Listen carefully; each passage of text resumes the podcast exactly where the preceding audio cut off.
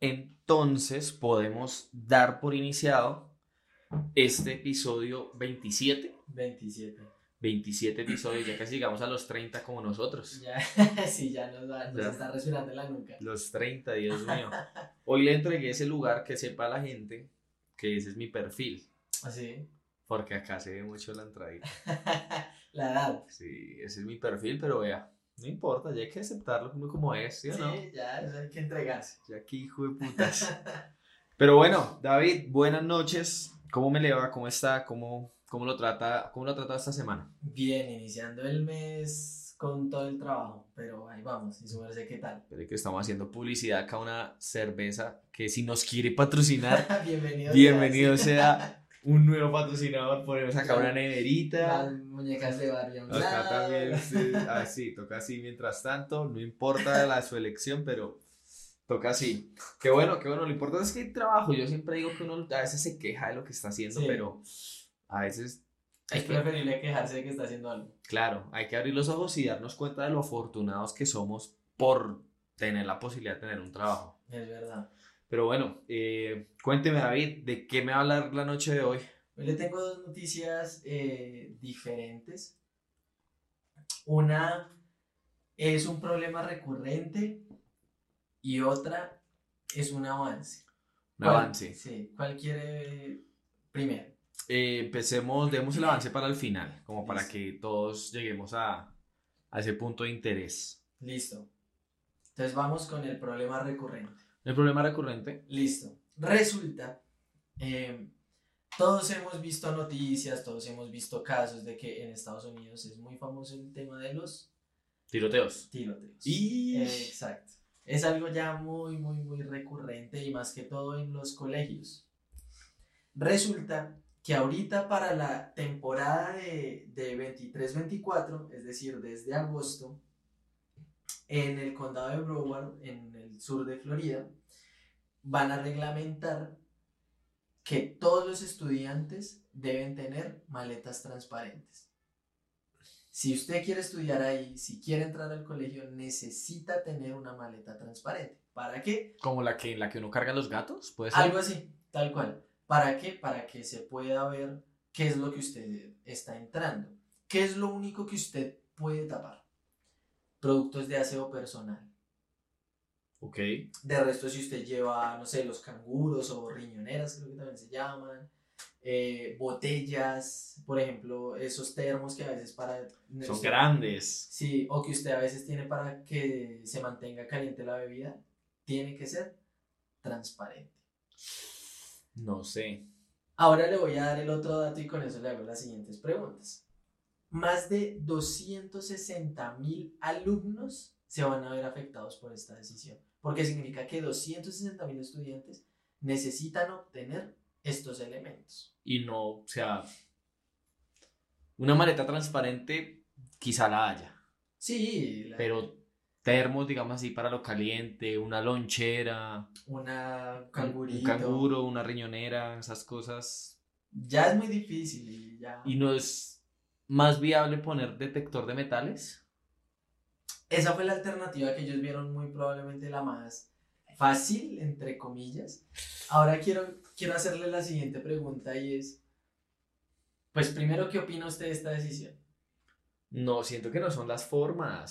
sí, tal O sea, en varios casos de tiroteos y esas cosas se ha visto que hay veces en donde el, el quien comete el acto va al día anterior y esconde las armas en otra parte. Sí. Quizá cuando no hay tanta seguridad, quizá cuando es más sencillo burlarla, quizá conoce una entrada paralela, ¿sí me entiende? Entonces no ha sido a veces como de inmediato que sucede, obviamente la gran mayoría sí la sacan de su maleta y, Y hágale. y hágale, pero no sé, no sé, no me parece, y también pues es tantico ilusorio pensar que todo el mundo entonces tiene que andar con cosas, o sea, se, se está violando la privacidad de la gente por, Ya se está tocando otros temas. por un supuesto, ¿no? Porque sabemos que es un problema y es algo recurrente y que de verdad afecta mucho y que cuando sucede es bastante, bastante triste, grave, todo, todo, todo lo peor,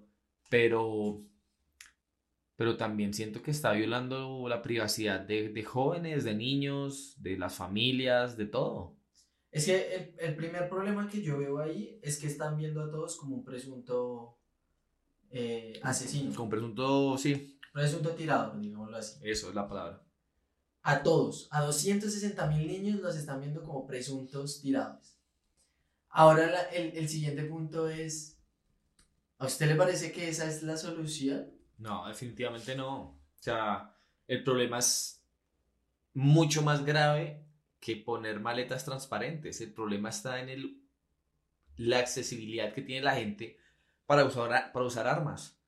Y si alguien quiere matar y sabe que ya no puede en la escuela, seguramente se va a ir luego al centro comercial y se va a ir luego entonces a la cancha de básquet, a la cancha de fútbol, en donde puede encontrar a los mismos compañeros del colegio y hacer, pues, acometer el acto.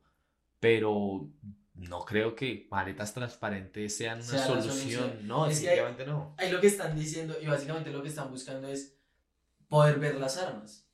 Pues hombre, si no las quiere ver, pues reglamenten que no se usen y, ya. O sea, es como si yo dijera, listo, entonces, como están los tiroteos ahora recurrentes, entonces ahora voy a hacer que en todas las tiendas de ropa vendan chalecos antibalas.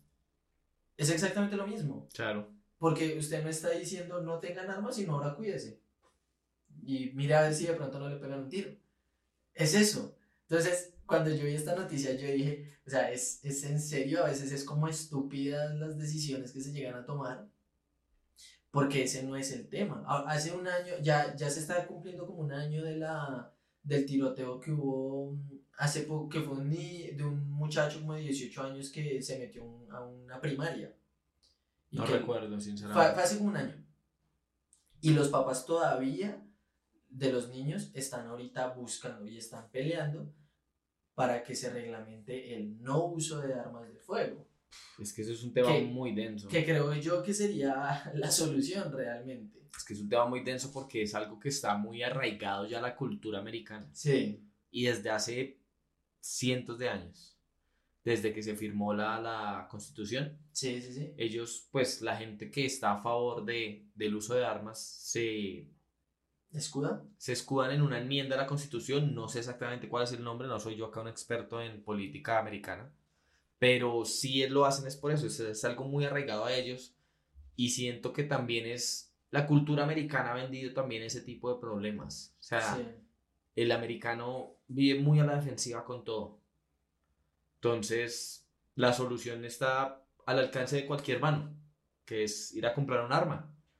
Yo, digamos que por fortuna en los estados que viví cuando yo vivía allá, no era tan sencillo, que fue en Georgia y fue en, en Nueva York. Okay. Pues al menos en la ciudad de Nueva York, no, nunca vi en un supermercado una vaina de esas. Un, ni pasillo, ¿no? Porque yo he escuchado que hay algunos mercados que tienen su pasillo. Sí, de, de, armamento, eso sí lo vi en otro estado, pero que estaba yo como de paseo y sí me parece un poquito impactante. Y si no es de paz, si no es como de eso, eh, de armas igual contundentes. ¿Sabe? Que igual, digamos, usted acá en Colombia, usted no consigue un arma contundente, un taser. Un taser es muy jodido. O sea, no, usted no lo consigue en cualquier lado. Yo Allá sí. Yo le voy a contar una experiencia respecto a eso y como para también generar el panorama de lo restrictivo que puede ser ese tema. ¿Se acuerda cuando nosotros estábamos en la universidad? y que a nosotros, eh, nosotros vimos una materia que se llamaba estudios de calidad. ¿Estudios? A nosotros nos tocó hacer un muestreo que duraba 24 horas, ¿se acuerda? Sí, en, un, en una zona... Sí, y también, pero también había un, un muestreo que usted hacía en la universidad, que los equipos estaban en la universidad arriba de las canchas. ¿El highball? Eh, no. ¿El de aire? Sí, sí, sí, era el highball. que usted medía ozono. Ajá. Eh, ay, no me acuerdo, que, creo que era dióxido de azufre. Y, y material particulado. Sí, y creo que hasta dióxido de nitrógeno. Material Y al día siguiente, a las 7 de la mañana, nos tocaba recoger el, las, las, muestras, el papel y hacer las mediciones. Ajá. El día anterior, nosotros con el grupo que estábamos, nosotros nos quedamos hasta tarde porque estábamos haciendo el informe. Sí. Y yo me acuerdo mucho que para esa época estaban robando, pero mucho en el centro. Y en mi casa había un taser. ¿Y usted se lo llevó? Yo dije, no, eso yo salgo re tarde allá. Está como cuando Vico cargaba un cuchillo. Tal cual que Saludos, Viquito. Para hacer un muestreo en un río se llevó un cuchillo. Un cuchillo, Dios mío. Colombia no lo entenderían. Sí, yo me llevé el taser y yo estaba con mis compañeros y yo dije, vea, yo traje el taser porque, o sea, no, no me siento seguro y sin culpa lo accioné. Ay, Esa parce. vaina suena Suena durísimo. durísimo. Ta, ta, ta, ta, ta, ta. Y estábamos en la estación de Transmilenio. Cuando bueno, ya íbamos a salir porque estábamos esperando a alguien, no me acuerdo a quién. Íbamos a salir cuando llegó la policía y me pararon a mí. Entonces, muchacho, una requisa. Entonces, claro, yo me rayé porque yo dije, ¿por qué me están parando a mí? Y me esculcaron la maleta. Luego, luego caí en cuenta que era por el taser. Madre No mía. vieron el taser, ¿sabe por qué? Porque el taser tenía forma de iPhone. Ah, fue puta. Tenía la forma de Sí, sí, lo recuerdo. Sí, eso hay varios así. Entonces, claro, se venden a usted como método de defensa. Me va a robar el tome perro. Ish, madre, qué duro. Y no, claro, si, si la policía hubiera detectado el taser, me hubiera, podido me hubiera podido meter en un problema fácil. Sí, porque acá creo que uno debe tener papeles para ese tipo de cosas, ¿no? No, y comprar un taser no es tan fácil. No, No. no es como que usted va al, al, al Oxxo No, no lo es. No y, lo y es. encuentra el pasillo de taser. Ningún arma contundente, pero como le digo, o sea, siento que la, la, como le digo, el problema real radica es qué está haciendo, pues digamos que acá en Colombia sabemos que los delincuentes tienen acceso a las armas pues de manera ilegal, Sí, pero una persona como usted o como yo que quiera tener una pistola, que quiera tener un taser, un arma contundente o lo que sea, tiene que tener, primero es difícil conseguirlo, segundo para conseguirlo usted tiene que tener un papel especial, y el hasta hacer curso. el salvoconducto, que eso viene, se lo dan es por un curso, son caras, etcétera, etcétera. No pasa en un país como Estados Unidos. No. Y si me afana, creo yo que es el único país en lo que se vive de esa manera. Complicado, ¿no? O sea, o sea, digamos que vivir en un estado donde es tan recurrente un tiroteo, pues la gente se acostumbra, evidentemente, Yo creo que la gente se acostumbra hasta que le pasa algo a un familiar de Sí. personas. pero igual vivir de pronto usted en esa zozobra de estoy en un lugar concurrido. Y es que allá es muy normal el tema de, qué sé yo, lo mismo, la gente como, es, es que el, el americano es como muy bélico, Sí, como el parche de ir a cazar. Sí, sí, sí, sí, he visto. ir a cazar. Eso lo hace mucha, mucha gente. ¿Sabe quién lo hace hace poquito que me di cuenta? ¿Se acuerda del vocalista de For Today? De sí, ca- Sí. casualmente estaba pensando en el, en el- cuando se retiró de la banda, comenzó a subir muchas fotos de cazar. De cacería, sí. Entonces, pues a- para nosotros es impactante porque digamos que acá, o por lo menos yo, no concibo matar un animal si no es, o sea, yo no lo mato primero, pues, si no es con fines Sí, alimenticios, por así decirlo. Pero pues yo por lo menos no sacrifico el ganado, yo por lo menos no sacrifico el, el porcino, yo no sacrifico el ave, pero pues igual los consumo, sí, hago parte del ciclo. del ciclo, sí. Pero el hecho de, de- de hacerlo por diversión, o Ya sea, le raya. le ¿en qué momento usted no va a dejar, o sea, de pronto va a pasar a hacerlo diversión con humanos? Sí, bueno, no, es que eso también es parte de la cultura, ¿no? Y Sí, pero cultura- pues, no sé, o sea, el, el tener un arma es una, ay, parezco el tío de Spider-Man, es una responsabilidad muy grande. Y con, una, ¿cómo es? con un gran poder conlleva una gran responsabilidad. Claro, sí, el Entonces, tema de tener, o sea, si uno tiene un arma, debe ser muy responsable con ese tema. Muchísimo. Porque ahí el rollo es que a veces incluso quienes hacen los tiroteos no son los dueños incluso de las... No, son los hijos de los dueños. Son los hijos de los dueños y que, no sé, es, es que es un problema, creo que a, a a- como usted comienza a hablar del tema, comienza a escarbar más sacar y más, temas, más y más. porque vamos a tocar, qué sé yo, los tiroteos a, lugares de bares homosexuales, Sí, los tiroteos en lugares latinos, en lugares de negros. Entonces, ahí es donde uno comienza a escarbar más temas y se da cuenta que la sociedad en todo el mundo, no solo en Estados Unidos, está podrida. Pero para que una persona pues pueda como cumplir ese deseo de venganza o de saciar su ira o su repudio hacia un nicho o un público en específico, lo puede hacer más fácil, weón sí, porque no le cuesta nada ir sacar un arma, ya sea del papá, del tío o del supermercado Supermercado, sí. y ir a hacer lo que se le dé la gana. Sí, es una situación compleja. eh, frente a esas medidas, creo que de pronto se está atacando el problema desde el, el lugar incorrecto.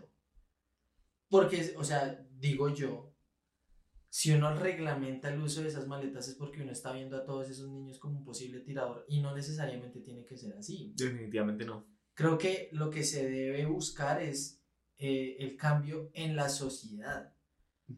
Porque es lo mismo, no sé, usted va a un colegio y, o a un lugar, a un barrio peligroso y pensar que entonces todos los que viven en ese barrio Son ladrones. son ladrones. Y no. No. tiene por qué ser así tampoco. Exacto. Entonces creo que es más bien de pronto ver todo desde diferentes ángulos para poder atacar el problema de una manera correcta. Concuerdo, concuerdo completamente con usted. Pues bueno, esperemos a ver qué sucede con... Con este tema, a ver qué. Yo quiero hablarle... Yo le dije a usted antes de empezar el capítulo que son como, hágase un poquito más para acá. Yo creo que toca que se cierre más o yo corro un poquito más para acá. Eso. Eh, vengo más a contarle historias, ¿no? Recuerde que usted tiene acá su bebida. Historias de. Yo sé, historias, ya me estoy volviendo como usted. No es que me gusten, sino que yo las leo y yo digo, este tema le va a gustar a Aitana al podcast". Está interesante. Entonces, seguimos geográficamente ubicados en Estados Unidos. Entonces, le voy a contar del tema de la única mujer en Tennessee que ha sido sentenciada a muerte y aparte, la más joven de los Estados Unidos. Ok. ¿Sí? Entonces, ya estamos hablando de un crimen. Sí, sí, sí. De un, de un crimen y pues generalmente las sentencias de muerte pues llevan detrás un asesinato. Entonces, el nombre de esta persona es Krista Pike y nació en 1900, no mentira, no nació en 1995, fue en 1995 en donde inició ella su programa de estudios por allá en Tennessee, en Estados Unidos, en programación. Ella eh, estudió en esta escuela, ¿sí? Desde, tenía 17 años y desde, muy, desde que llegó muy rápido, eh, comenzó como una relación con un tipo de nombre Tadaril Ship. Tadaril Ship, de también 17 años. Los dos, pues, vivían, vivían en esta escuela. Son ese tipo de, de sistemas educativos en donde la gente va como internados, acá les llamamos Sí. internados, pero allá son un poco más frecuentes también como por ese sistema educativo que manejan. Entonces ellos vivían también en el lugar en donde estudiaban y pues realmente parece, por digamos que es lo que ya comenzaron a perfilar después de que sucedió todo, que ambos venían de familias muy problemáticas, familias digamos que con muchos problemas y que ellos también cargaban con ese tipo de cosas. Entonces ahí ya digamos que la mezcla no, Sí. no va bien. No va bien, sí, sí. Aparte, la gente que los distinguía afirman, no se comenta, afirman que practicaban el ocultismo y la adoración al diablo. Ok. Entonces, ¿qué pasó? Eh, la, la chica Krista, la mujer Krista, ella era muy celosa y posesiva con su pareja. Había una estudiante llamada Colleen, de 19 años, Colleen Slemmer, de 19 años, ella venía desde Florida a estudiar y pues tenían, eran como un grupito en común, ¿sí? Era como Krista, su novio, eh, Sharidal, Sharil, no Sí. sé, y, y Colleen. Entonces, eh, Krista tenía muchos celos de Colleen, sentía muchos Ok. celos de ella y decían que ya cuando se tocaba el tema se desesperaba completamente y llegaba a puntos de que se volvía muy iracunda. Estaba muy iracunda. Sin embargo, pues como le digo, eran un grupo en común. ¿Qué pasó? Entonces, pues un día de estos, eh, Krista, junto con una amiga, junto con una amiga, decidieron sacar toda esa rabia que llevaban dentro. Y decidieron citar a Colin en un lugar alejado del campus. Ok. A la cita también acudió no solo pues Krista y su amiga, que su nombre es Shandola, y su novio, y aparte pues fue su novio y Colin, Sí, sí, sí. los cuatro. Entonces, algunos medios dicen que decidieron asesinar a la, a- la- a la chica por la que sentía celos, a Colin, para ofrecerle un rito satánico. El 12 de enero de 1995, en la escuela, Krista le mencionó a varios de sus compañeros que tenía ganas de matar. Sí, ya, sí, lo está diciendo abiertamente ya. Y fue esa misma noche que sucedió todo. Entonces, eh, citaron a Colín detrás de un molino para pegarse unos ploncitos. Unos viajecitos. Unos ploncitos. Y supuestamente le dijo como, oiga, ¿sabe qué? Veámonos que quiero, quiero arreglar, quiero que limemos asperezas. Y pues todo bien. Vamos y nos echamos parplones y arreglamos las vainas, hablamos, todo bien. Eh, pues Colín lo vio. Muy normal. Exacto, dijo como, plancito y ya. relajado, está bien, ya para, dejar el rayo con esta vieja camino. Entonces, cuando ya estaban bien lejos del campus, Krista comenzó a reclamarle a Colin. Comenzó a, armársela de peo. Hijo de madre. Y mientras la amedrentaban, la hicieron entre ella y la amiga desnudarse.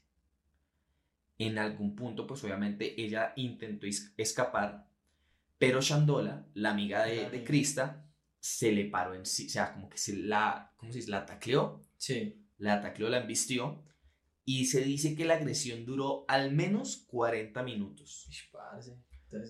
Colin desesperada gritaba que pararan y ignorando completamente todo este tipo de, de- de- de solicitudes de, de Colin, de la víctima, hicieron un pentagrama en el pecho de ella con una navaja. Y cuando en un punto Colin intentó escapar, Krista tomó un bloque Y pum. y terminó con su vida quebrando su cráneo.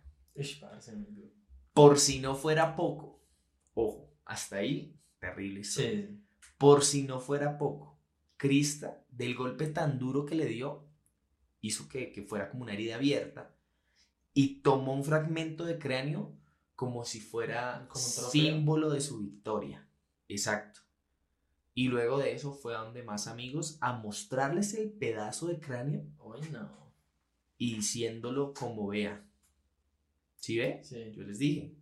Yo- y digamos que es muy impactante, hay imágenes en donde la defensa de, en este caso ya la familia de, de la chica, de Colin, tiene el cráneo de, de- de ella y se le ve el hueco acá con un pedazo faltante. O sea, se ve el cráneo fracturado Sí, sí, sí. y con un trozo faltante de acá. Eh, 36 horas después, Krista, Shandola y el novio Chip fueron arrestados y dijeron que le querían dar un susto. Le querían dar un susto y pues que se les había pasado la mano. Eh, al año siguiente, el 30 de marzo de 1996, Krista fue sentenciada a muerte por silla eléctrica. Para Chip, para el hombre, su sentencia fue cadena perpetua con la posibilidad de libertad condicional hasta el 2031. Ok. Y para Shandola, hace poquito le dieron la libertad condicional por no haber participado directamente en el crimen. Sí, estar ahí como cómplice, pero Sí, no. es, exacto. Entonces, recordemos que esta gente tenía nomás 17 años. Sí, es que están muy jóvenes para hacer eso. Bueno, igual no hay edad para hacer eso, o sea. Krista Pike vive en su caja de concreto aún, en una celda de 3 por 3.5 metros, en la prisión de máxima seguridad de Nashville, Tennessee. Ha tenido intentos de escape, intentos de asesinar a otra reclusa. En el 2021, la familia de Colin sigue pidiendo que le den la fecha de ejecución a Krista, que ya tiene 47 años. Además, la señora, o sea, la madre, sigue pidiendo que el pedazo de cráneo de su hija se lo devuelvan para poderlo enterrar con los restos del cuerpo. Y esta es la historia de la mujer de 17 años que le dijo a sus amigos, tengo ganas de matar. Muy complejo, ¿no? Porque. O sea, eso demuestra lo rayado que estaba, la rayada que tenía esa muchacha en la cabeza. Ella y los otros, ¿no? ¿Qué tan... No sé, será, ¿qué tan influyente cree usted que es el pasado de una persona para que acometa este tipo de acciones? El pasado yo creo que si bien de pronto no es un determinante al 100%, sí es un factor a tener en cuenta. Me explico, por, e- por ejemplo, el tema de, que ya lo hemos hablado, el tema de los asesinos seriales, también tenían un antecedente de o violencia doméstica o de humillación por, por la misma familia o sí, o sea, o, temas ligados a eso. De pronto eso sí puede ayudar a encaminar y evidentemente no es una justificación y tampoco es un determinante al 100%, pero yo sigo que sí puede influir en ciertos aspectos, porque también es usted qué hace con lo que le hacen, ¿no? Y frente a eso creo que, no sé si se había mencionado en algún momento, pero era como las personas nacen malas, o sea, el que, y eso fue un estudio incluso en algún momento de una universidad y era, un asesino serial nació malo o la sociedad lo construyó malo. Lo corrompió. Y eso fue un estudio que se hizo hace algún tiempo en una universidad que no recuerdo el nombre y medían algunos parámetros del cerebro. Y lo que hacían era, de, había una, una parte del cerebro que en ese momento se me escapa el nombre, y decían, vea, esta es de, de, este tamaño y es como un patrón de pronto repetitivo en, cierto, en ciertas personas. Pero luego se dieron cuenta que incluso el mismo que, que tenía, eh, o era el tamaño o era como algo faltante dentro del mismo cerebro. El investigador también tenía similitud con un asesino serial. Es que yo creo que para usted ser investigador también debe pensar como un asesino. Exacto. Entonces, lo que él decía, pues básicamente y anatómicamente, a mí esto no me va a definir qué es lo que yo voy a hacer, porque eso que estaba en el cerebro hacía que usted perdiera empatía. Ok. Es un funcionamiento del cerebro que hace que usted no tenga empatía. Decía, si bien de pronto e, es, algo que le limita de pronto ciertos procesos sociales o conductuales en, en, en su desarrollo, no es una forma determinante para demostrar que usted puede hacer un asesino serial o un asesino como el caso de, de, esta muchacha y demás. Él decía entonces, no es un factor anatómico, sino lo que sucede en la sociedad alrededor de la persona y lo que esa persona decide hacer con su vida después de vivir ciertos factores. Pero casos como los de Dahmer, por ejemplo, que él decía que él sí lo hacía por, por gusto, que la gente le decía, que usted está enfermo y decía, no, yo no estoy enfermo, yo sé que lo que yo hago es malo, pero lo sigo haciendo me gusta hacerlo. porque me gusta. O sea, sin esconderse, sin tratar de ahí apegarse a un tipo de locura o algún tipo de enfermedad que quizá le ayude a dar como, sí, como a excusar y ni siquiera es, frente ni siquiera es frente a sí mismo sino ante el público porque digamos que siempre tratamos de buscar este tipo de situaciones como que el asesino no empatizar porque es muy diferente pero sí tratar de estudiar el por qué lo realizó. Porque sí, que, que, eso es lo complejo. Pero pues yo que, usted sabe que yo casi no veo esas cosas, ahora un poco más por el tema del podcast, etcétera, etcétera, como para temas de conversación. Pero pues definitivamente yo solo he visto que Dahmer haya sido la única persona que dice, sí, lo hice por gusto.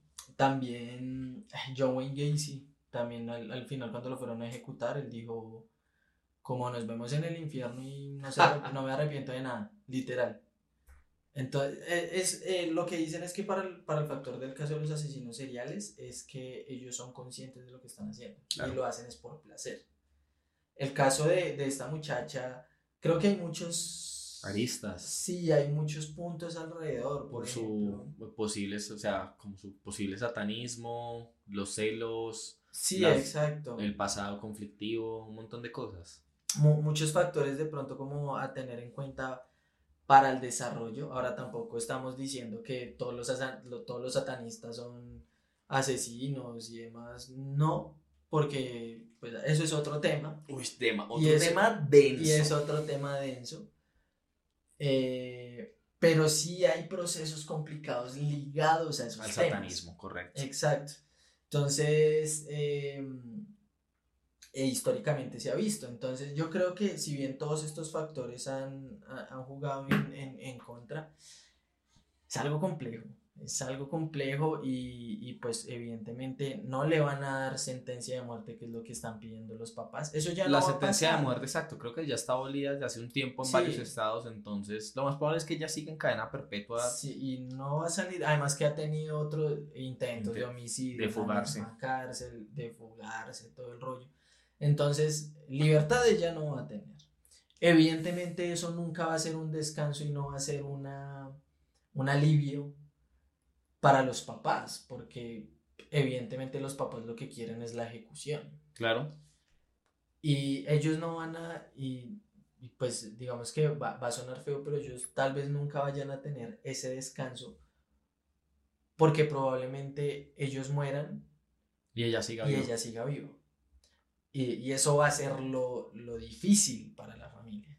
Pues también es difícil ponerse en esos zapatos Mm. y saber qué es lo que sienten, pero pues complicado también saber que lo que ellos quieren al final del día es una vida por otra vida. Sí, tal cual, el ojo por ojo. Entonces, pues es duro porque igual digamos a ellos los respalda la justicia, ¿no? Que ella está pagando el crimen que cometió. Pero más allá de eso igual el fin es el mismo. Entonces, bueno, no sé. Quiero que, que, digamos que pongamos un punto seguido acá y quiero alterar el orden natural del, del podcast y le voy a pedir que me deje continuar ver, con otra historia que es, no es muy similar, pero Tiene si cositas. usted me lo pregunta, es incluso más baila, más perturbadora, más terrible. Entonces, eh, lo primero que yo le quiero preguntar a usted antes de contarle el tema es, a usted cuando usted era niño, sus papás alguna vez le dijeron como, oiga, no, no confíe en extraños. Mm, Si a alguien se le acerca, usted no le reciba nada. Sí, claro, hasta del ropavejero en el chavo. Exacto, ¿cierto? Pero usted en algún momento, pronto, uno, pronto cuando uno es niño, uno asocia eso a gente adulta. Ujú. Pues cuando uno es niño, uno ve adulto hasta desde los 18, 19, 20 años, uno ya los ve como señores. Sí, sí, sí. Entonces, pero uno lo asocia a eso. Uno no desconfía de niños De un, de un igual, digámoslo así. de un igual o un similar. Sí, uno los ve como lo que son, niños. Sí. ¿sí? Como para, para jugar, no sé, algún tema así. Pero entonces, pues, le voy a contar una historia eh, bastante, bastante, como mencionaba yo, perturbadora. Y es el caso de la muerte de James Bulger, un niño británico que tenía dos años, que fue secuestrado, torturado y asesinado por otros dos niños. Ush. Así empieza el tema. Ok. Entonces, eh, como le digo, niño británico, nació en Liverpool en el año 1993, hace ya 30 años. Y pues James tenía dos añitos.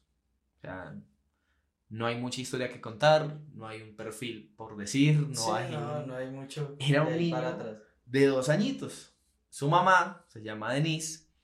Ella salió un día a hacer unas compras y pues se llevó a su bebé como cualquier, como cualquier día normal. Sí, sí, sí. De pronto, pues acá no es tan natural, no es tan raro ver que de pronto una mamá deje un coche con su bebé en un lugar público mientras ella entra a hacer una compra, a hacer un pago, a hacer... pero en otros países sí lo es. Sí es muy normal ver a niños en otros lados solos, niños desde los 7 años caminando hasta el colegio, caminando largas distancias, eh, como le menciono, niños en, en- en- en lugares públicos solitos esperando mientras sus papás hacen algo porque la percepción de la vida del primer mundo pues Sí, es de seguridad. ¿Sí? ¿Qué pasó? Estaban en un centro comercial y allí se encontraban John Benables y Robert Thompson, dos niños de 10 años, Ok.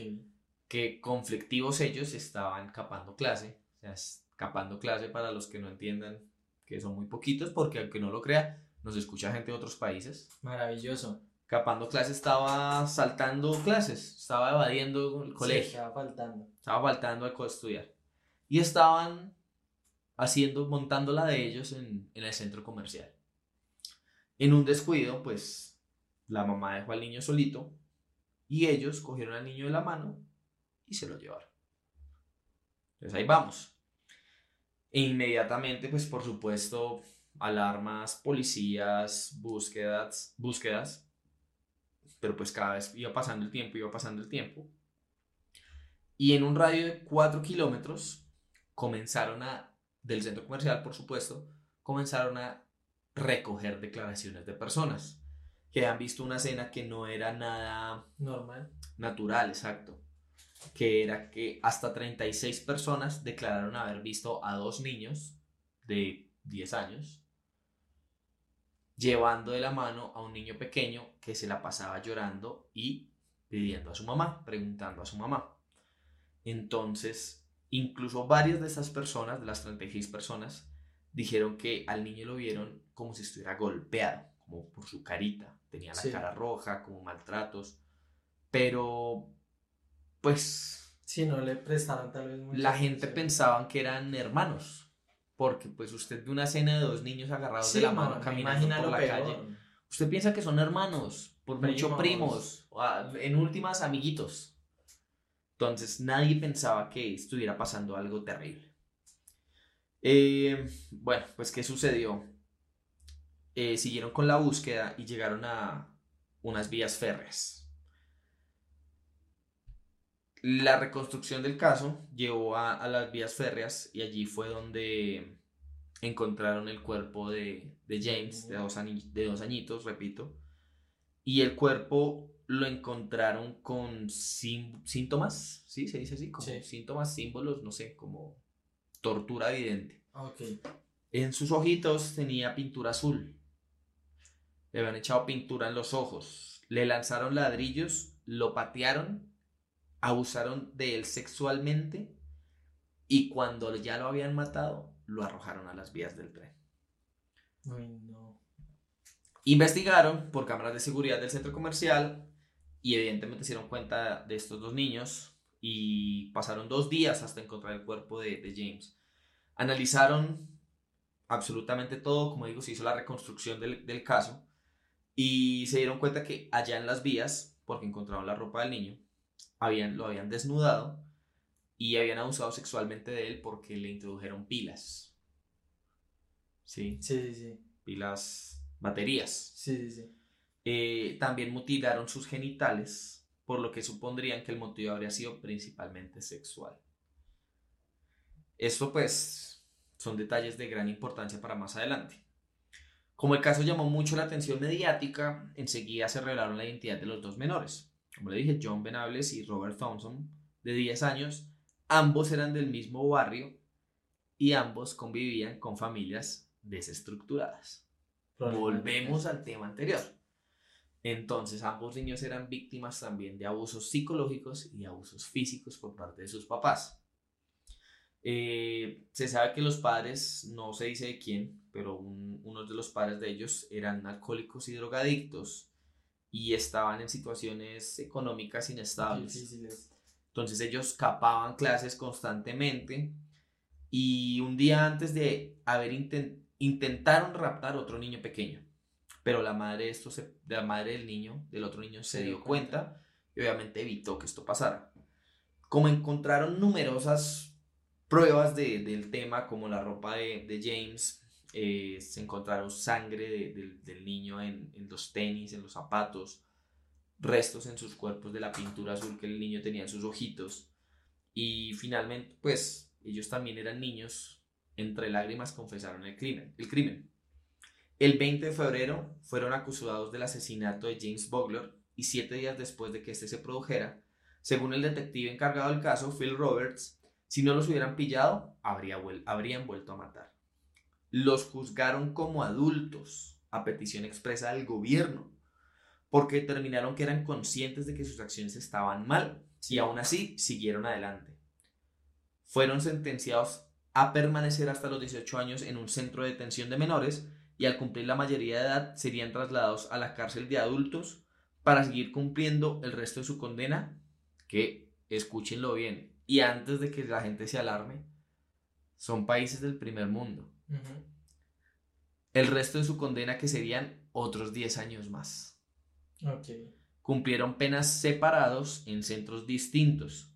Sin embargo, en 2001, cuando John y Robert cumplieron la mayoría de edad, fueron liberados y reinsertados en la sociedad con identidades nuevas y protegidas. Nadie puede mostrar fotografías suyas actuales bajo pena de prisión. De Robert no se sabe nada, pero de John se sabe que fue detenido por posesión de pornografía infantil en dos ocasiones. Mm. Una en 2010 y otra en 2018. De ahí la importancia del motivo sexual del crimen de James. fue sentenciado a 40 meses por la posesión de más de 1.200 imágenes de pornografía infantil. Se sabe que la rehabilitación de Robert, de Robert y John le costó al Estado más de 4 millones de libras esterlinas y que al menos uno de ellos claramente no ha funcionado. Los padres de James siguen pidiendo justicia por el brutal asesinato de su pequeño. No, qué caso tan horrible. Está peor, está peor. O sea, no es por decir que uno es mejor que el otro, pero este está más complicado. Porque, pues, evidentemente, ligándolo con el anterior, hay temas de violencia eh, detrás del caso de, los niños. Eh, de pronto el caso anterior pues tenía otros temas más conflictivos que era el, satanismo, el ocultismo, que eh, hacer esas prácticas los llevó también a hacer esas, esas acciones a llevar. Pero en este caso era violencia y eran muy pequeños. 10 años. Pero imagínense al punto que llegó a cambiar la forma de pensar de dos niños. Al punto que uno de ellos, ya a un adulto, seguía todavía con la mente dañada. El otro no sabemos. No sabemos, esperemos que ya sea una persona reinsertada en la sociedad. Sí, sí. Pero la otra persona no, no funcionó el proceso, evidentemente, porque si no, no, está, no lo hubieran pillado con, con estas posesiones de, de estos, de, de, este material. Eh, y pues lastimosamente creo que es un caso muy difícil también para la familia, ¿no? O sea, para, para, el, para el bebé, el bebé que murió. Yo siento que una muerte nunca es difícil, nunca es fácil de procesar. obvio. Segundo, por más de que, o sea, nunca es, más, nunca es fácil de procesar, pero siento que hay formas de formas. Morir por una enfermedad, digamos que cuando usted tiene una edad avanzada, es un poco más procesable, ¿sabe? Cuando es un abuelo, una persona de más de 70, 80 años, de alguna manera es triste, pero la gente como que lo procesa más porque dice, ya está grande, ya vivió una vida, ya le estaba costando mucho vivir. Entonces, bueno, eso, una enfermedad, una persona joven, dígase de 60 años para atrás, 50 años para atrás, es difícil por lo que uno piensa y reflexiona de todo lo que le quedaba por delante a esa persona. ¿sí? Uno imagina todo lo que le faltó por vivir, todo lo que pudimos haber hecho, todo, etc. O sea, es muy difícil. Una muerte por un accidente, siento yo que es... Choqueante. Es choqueante porque es algo muy inesperado. Con una enfermedad, usted, de una u otra manera, en algún punto de la enfermedad, se va preparando. Se va preparando, sí. O una, una parte muy adentro de usted sabe lo que puede llegar a pasar. Pero un accidente de un momento a otro es también muy complicado. Sí, es fulminante el tema. Exacto. Pero un asesinato involucra otra persona.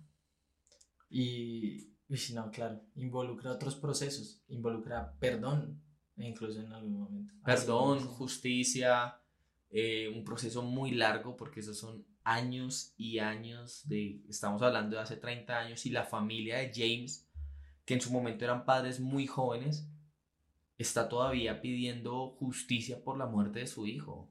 James hoy en día tendría, tenía dos añitos en el 93, o sea, hoy en día tendría 32 años, o sea, sería una persona adulta, ¿sabe? Entonces, si están por jóvenes, los papás hoy en día tendrán 50, por jóvenes que sean tendrán 50 años. Entonces, son casos muy complicados y nuevamente vuelvo al punto, al, tema anterior o a la historia anterior, en donde los papás de, de, de Colin incluso están sol pidiendo que le devuelvan por favor el pedazo de cráneo de su hija para poderla enterrar. Entonces, es muy complicado.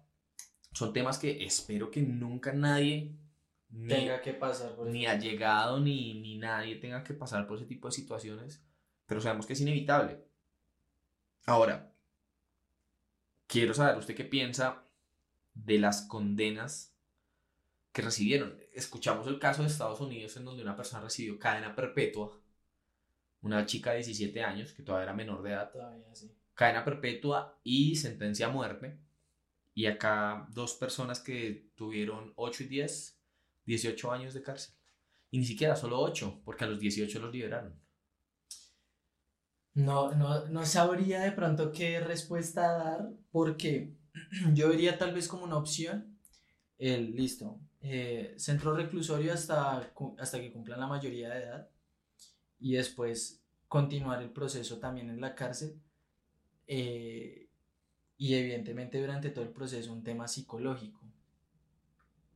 No, no estoy diciendo que pronto todo pueda ser eh, color de rosa y todo sea un paso 1, 2, 3, 4 y culminó y ya quedó, digámoslo así, que curado. Y listo. Porque no es así. Y evidentemente con estos niños, con uno de los dos niños, hicieron el proceso psicológico, pero no surtió efecto.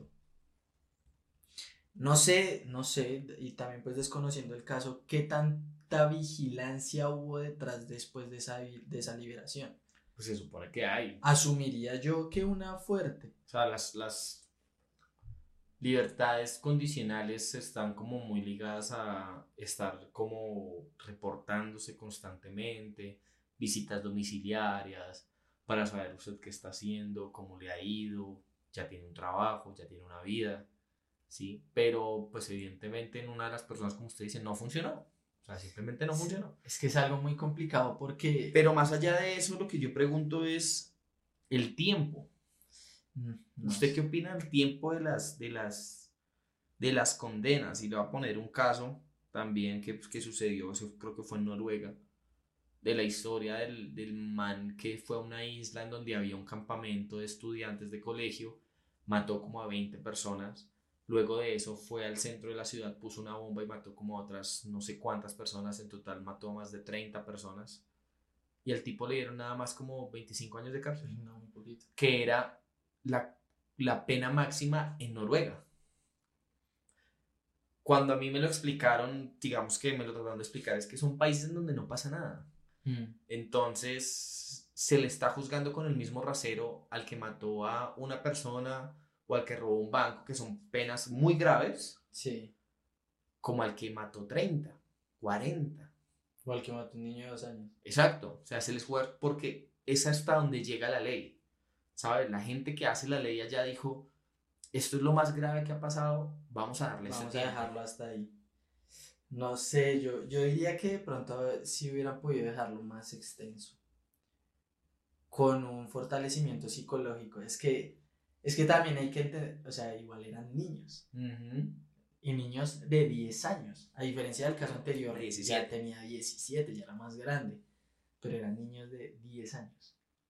No, no, no sé, o sea, siento que no tengo una respuesta. O sea, evidentemente en estos casos no es que haya una respuesta contundente y correcta, tal vez. Es que es muy reflexivo, porque también, nos, como decíamos, en Estados Unidos, en muchos estados, es una vida por otra vida. Sí. O pena de muerte o cadena perpetua. Fin. Entonces, hay tipos de cadenas perpetuas. Hay cadenas perpetuas sin posibilidad de, de... libertad. Pero digamos, ese tipo, hay cadenas perpetuas que sí pueden tener libertad, pero ahí llegan los casos de cuatro cadenas perpetuas. Entonces, listo, le perdonamos una, todavía tiene tres. Entonces, es un tema que es muy reflexivo porque la ley definitivamente la pone cada país. Cada país pone su ley. Pero, ¿qué tan grave es un crimen para medirlo al rasero de otro? Sí, de pronto creo que a veces es cuando uno debería decir qué tan corta se queda la ley frente a los casos. Porque si bien de pronto uno pone un límite, siempre va a haber algo que lo supere. Que lo supere. Y, e incluso la ley debe estar preparada para cuando sucedan esos casos. Increíble. Pues, como cuando acá pedían cadena perpetua para los violadores de niñas. tal cual. También es un tema muy debatible. Sí, bastante. Y, y bueno, creo que eso es de otro, otra oportunidad y otro tema Yo leí que mis temas estaban densos, entonces perdón por alterar el orden del canal, del, del podcast, pero ya, continuemos, continuemos. Espero que sus temas no sean tan densos. A mí no, mis temas que me afectan un poco. Sí, no, mi tema es, es curioso, es avance, es, es chévere y lo relacionan con, con un superhéroe. Ok. Ahorita está muy de moda Spider-Man, ¿no? Spider-Man. Por la película que no he visto y quiero ver. Yo también, parce. Uno de los villanos muy famosos relacionados a la tecnología, que hay varios. Casi todos. ¿Cuál pensaría usted? Tecnología, villano Spider-Man. Doctor Octopus. Exacto. Le pegó al que era. Resulta que en Tokio crearon un cyborg que tiene hasta seis brazos Y es una mochila. Usted se la pone y tiene seis brazos para usted tener ayudas frente a sus tareas. ¿Cuál es la finalidad de, de este, de este avance tecnológico? Primero, ayudar a las personas que tienen eh, dificultad en cuanto a su movilidad. Porque si bien tiene seis brazos, usted puede tener hasta seis brazos. Hasta seis. Es decir, usted le puede poner uno, Dos más. le puede poner incluso solo uno. De uno a seis. Sí, usted se pone la, la mochila, se ve muy futurista realmente. Y hasta, hasta los seis. Incluso el video promocional es, es muy, es muy de esas películas así como futuristas, donde se muestra el tema así como de la tecnología. Se, se ve a veces muy... Muy de Japón. Los japoneses Sí. son muy recursivos con los comerciales. Y el video es una bailarina Con seis brazos.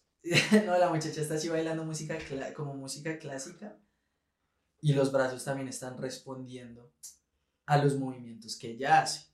Ahora, ¿cómo se operan estos brazos? Porque esa sería la siguiente pregunta. Se opera de dos formas. La puede operar o la persona o la puede operar un externo. Todavía no ha llegado al punto en el cual, y es lo que están estudiando ahora, porque los brazos al parecer han sido muy funcionales, y de hecho los brazos se llaman Jisai Arms, y Jisai es por, como por un personaje de la cultura japonesa que se llama como Jisai eh, o, o Kimoto o Kamoto, algo así, que es un personaje japonés que es de seis brazos, y por eso lo bautizaron así.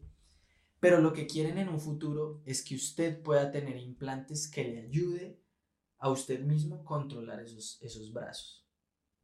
Cómo funcionan las prótesis electrónicas. Y, y es literalmente como el Doctor Octopus. Así. Que es, de- de- digamos, el, funciona, funciona, pero no, o sea, digamos para explicarlo, o sea, el Doctor Octopus tiene el funcionamiento de los brazos es por un implante. Un, impla- un implante neuronal que le permite tener independencia con los brazos. Por ahora no es independiente, pero sí es un avance bastante, bastante bueno frente a la tecnología.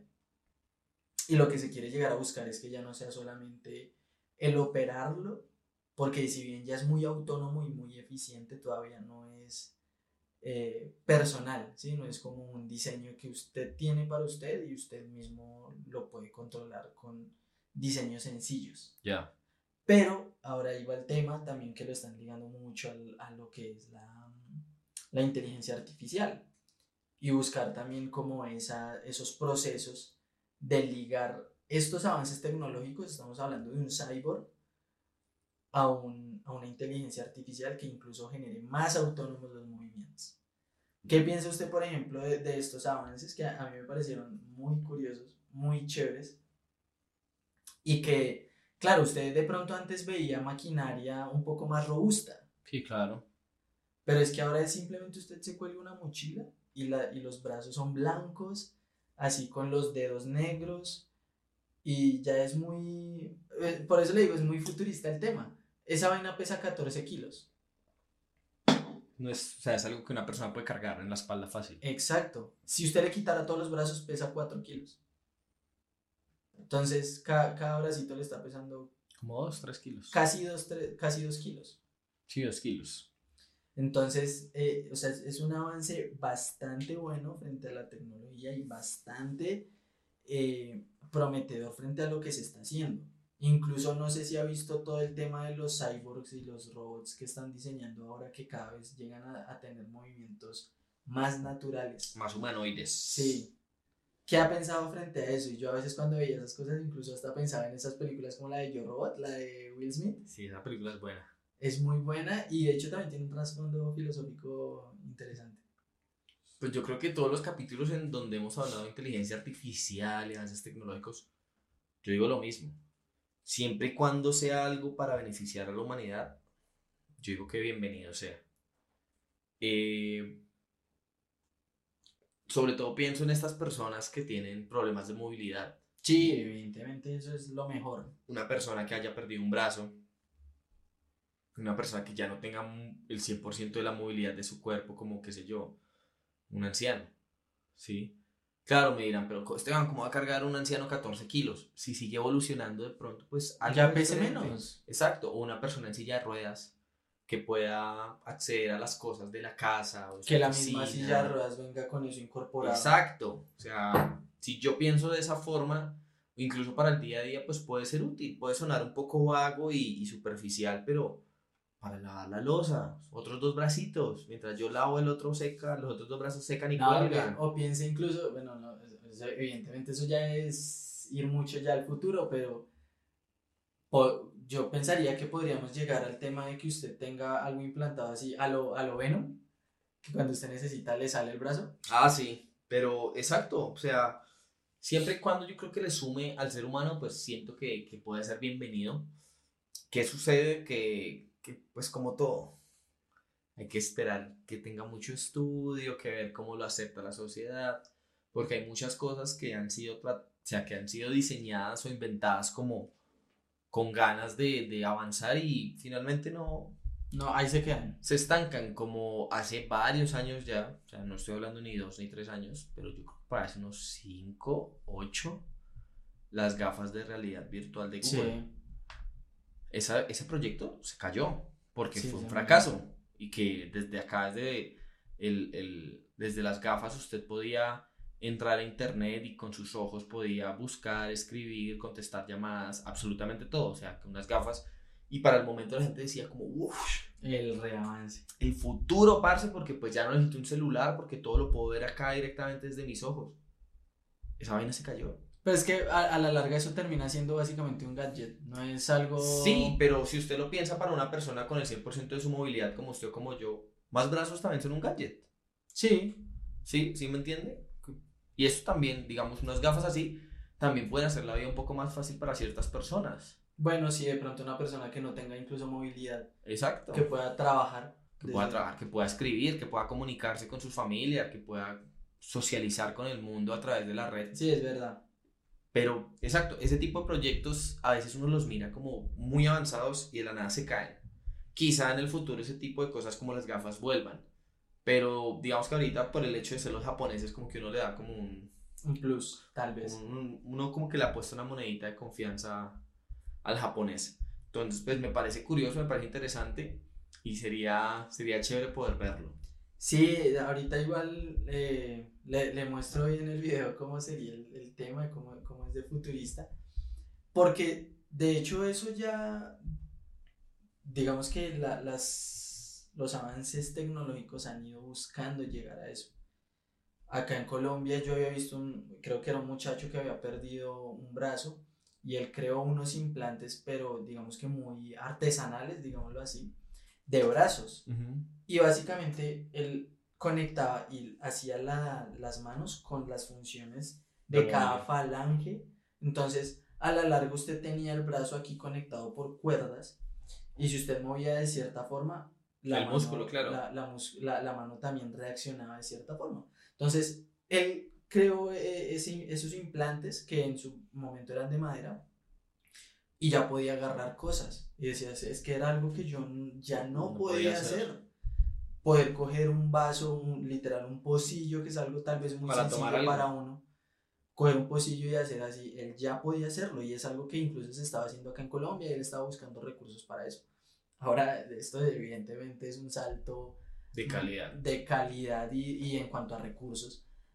Pero me, me pareció muy bueno y muy curioso porque es que nosotros tampoco como, no solo como Colombia, sino de pronto tal vez como sociedad en general, a veces dejamos muy de lado a las personas que tienen ciertas limitaciones físicas y las empresas incluso. No, muy de lado, las dejamos de lado. Y, y muchas empresas también son muy reacias tal vez a contratar ciertas, a ciertas personas con ciertas discapacidades, que porque les implica hacer una inversión. Volvemos, volvemos al tema de la inclusión, ¿sí? Ajá. Todo, todo, todo se conecta, de lo que nosotros hablamos, todo se conecta, y eso es un problema muy grave de la sociedad. Bastante. Nos hemos encarnizado tratando de buscar inclusión en temas raciales y de género que hemos olvidado a las personas con discapacidades o con habilidades diferentes. Y me parece que es igual de importante que los otros dos temas. Sí, es verdad. Es igual de importante.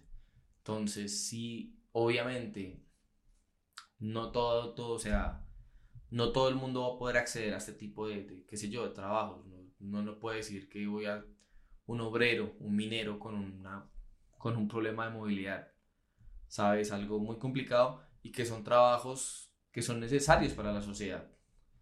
Pero sí definitivamente hay que buscar también cómo estas personas pueden llegar a ser útiles, no solo por el sistema económico que manejamos, porque el mundo con uno o sin uno va a seguir existiendo y se va a seguir moviendo, pero más también por estas personas, porque ellos son ciudadanos y son seres humanos.